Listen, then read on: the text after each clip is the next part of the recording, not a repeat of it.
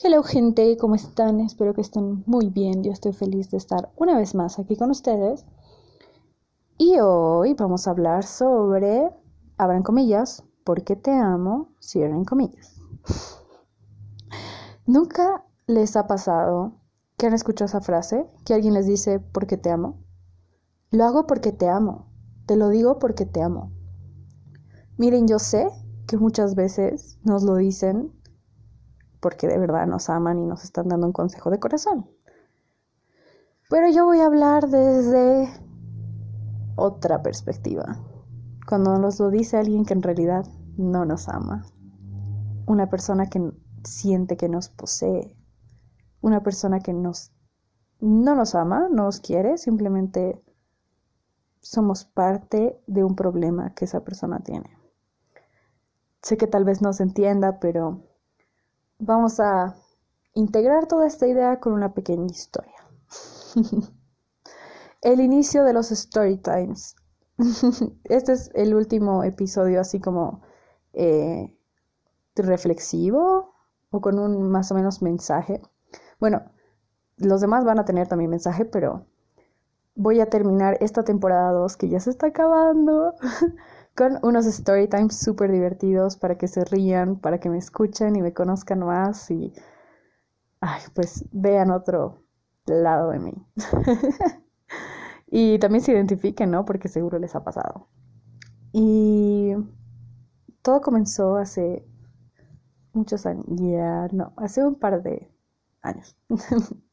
Cuando yo tenía una pareja que era muy posesiva. Yo no sabía que esa persona era posesiva porque se volvió súper normal, o sea, para la sociedad es tan normal, pero no es normal, ¿entienden?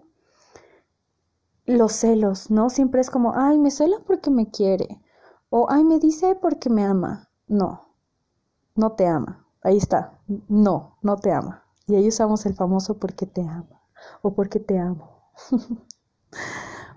Entonces yo usaba mucho esa frase, ¿no? No, es que mi novio me cela porque me ama no, es que mi novio me prohíbe hablar con estas personas porque me ama y ve por lo mejor de mí. Dejemos de usar el porque me ama o porque te amo para justificar un comportamiento tóxico, porque no está bien. ¿Y qué pasó conmigo? Yo usaba mucho esa frase y la justificaba y dejaba que mi relación sea tóxica. No voy a negar que mi relación al principio era bonita y por diferentes factores que teníamos él y yo se volvió una cuestión tóxica, ¿no? Pero los dos justificábamos un mal comportamiento con esa frase. Incluso yo llegué a decir la frase porque te amo. no, era como, no, a mí no me gusta que te juntes con esta chica porque te amo. En realidad decir la verdad que era, esta chica me pone insegura y, y no sé, ¿no? Porque ya hemos hablado de eso en un episodio súper bueno, que es la equidad de género en parejas. Y ahí está mi, mi pareja Adrián. Y estamos hablando justo como cuando te incomoda alguien es más fácil y mejor hablarlo en pareja que justificarlo y volverlo un comportamiento tóxico para la relación, ¿no? Entonces, todo esto yo lo justificaba, como digo, con esa frase. Y me justificaba a mí, vale la redundancia. Porque no voy a, a ponerme una airola, mi... ¿Airola? ¿Se dice así? Ustedes entienden, en mi cabeza. y... Y fingir que yo no hacía nada y que yo soy la víctima cuando no. También hay que saber reconocer los errores y los malos comportamientos que hemos tenido. Y cuando dejamos que esta persona nos aísle, nos cambie, todo porque nos ama, por favor, el verdadero amor no te prohíbe nada, el verdadero amor no te pone barreras, el verdadero amor no te quita cosas, no te quita amistades, no te quita nada. El verdadero amor te suma.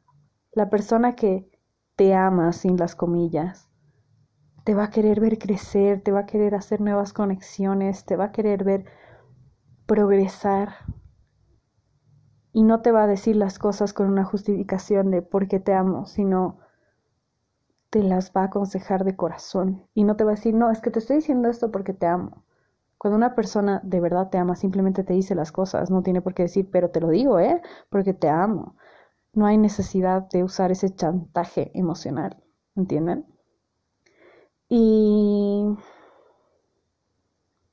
cuando pasan estas cosas, ya tenemos que aprender a soltar, ¿sí? Soltar. Si tú estás siendo la persona tóxica, ya hay un episodio sobre personas tóxicas. Perdonar y hacer todo un proceso para darnos cuenta qué es lo que está fallando en nosotros. Y si notamos ese comportamiento en la persona, analizarla y ver por qué esa persona está teniendo ese comportamiento, hablar con ella y tal vez solucionarlo, ¿no? Porque a veces cuando ya sea una relación de amistad o de pareja, está entrando en un ritmo tóxico, si lo hablas en su momento, lo puedes solucionar y salir de ese patrón. No necesariamente tienes que terminar todo y dejar tu amistad o terminar tu relación cuando la puedes solucionar. Obviamente relaciones que ya están perdidas, ¿no? Y tenemos que soltarlas y pasar por un proceso de pérdida. bueno, eso es todo. Quiero darles mucho amor, mucho cariño. Eh, estoy súper agradecida porque me llegó un súper lindo mensaje el otro día que me dijo una chica, eh, se llama Raquel, si está escuchando esto, gracias por tu mensaje, que decía, no, a mí me encantan tus podcasts porque son súper cortos y súper concretos y es cierto, gracias por tu mensaje y realmente así quiero que sean los podcasts, los episodios. Quiero que sean claros y hablar de lo que tengo que hablar. No hablar extra, porque si quisiera hablar extra, como les digo, les voy a hacer episodios de Story Times y ya ustedes lo escuchan si quieren, como que no. Pero quiero que las cosas sean así como que súper rectas, ¿no? Les mando mucho amor, mucho cariño y que estén muy bien.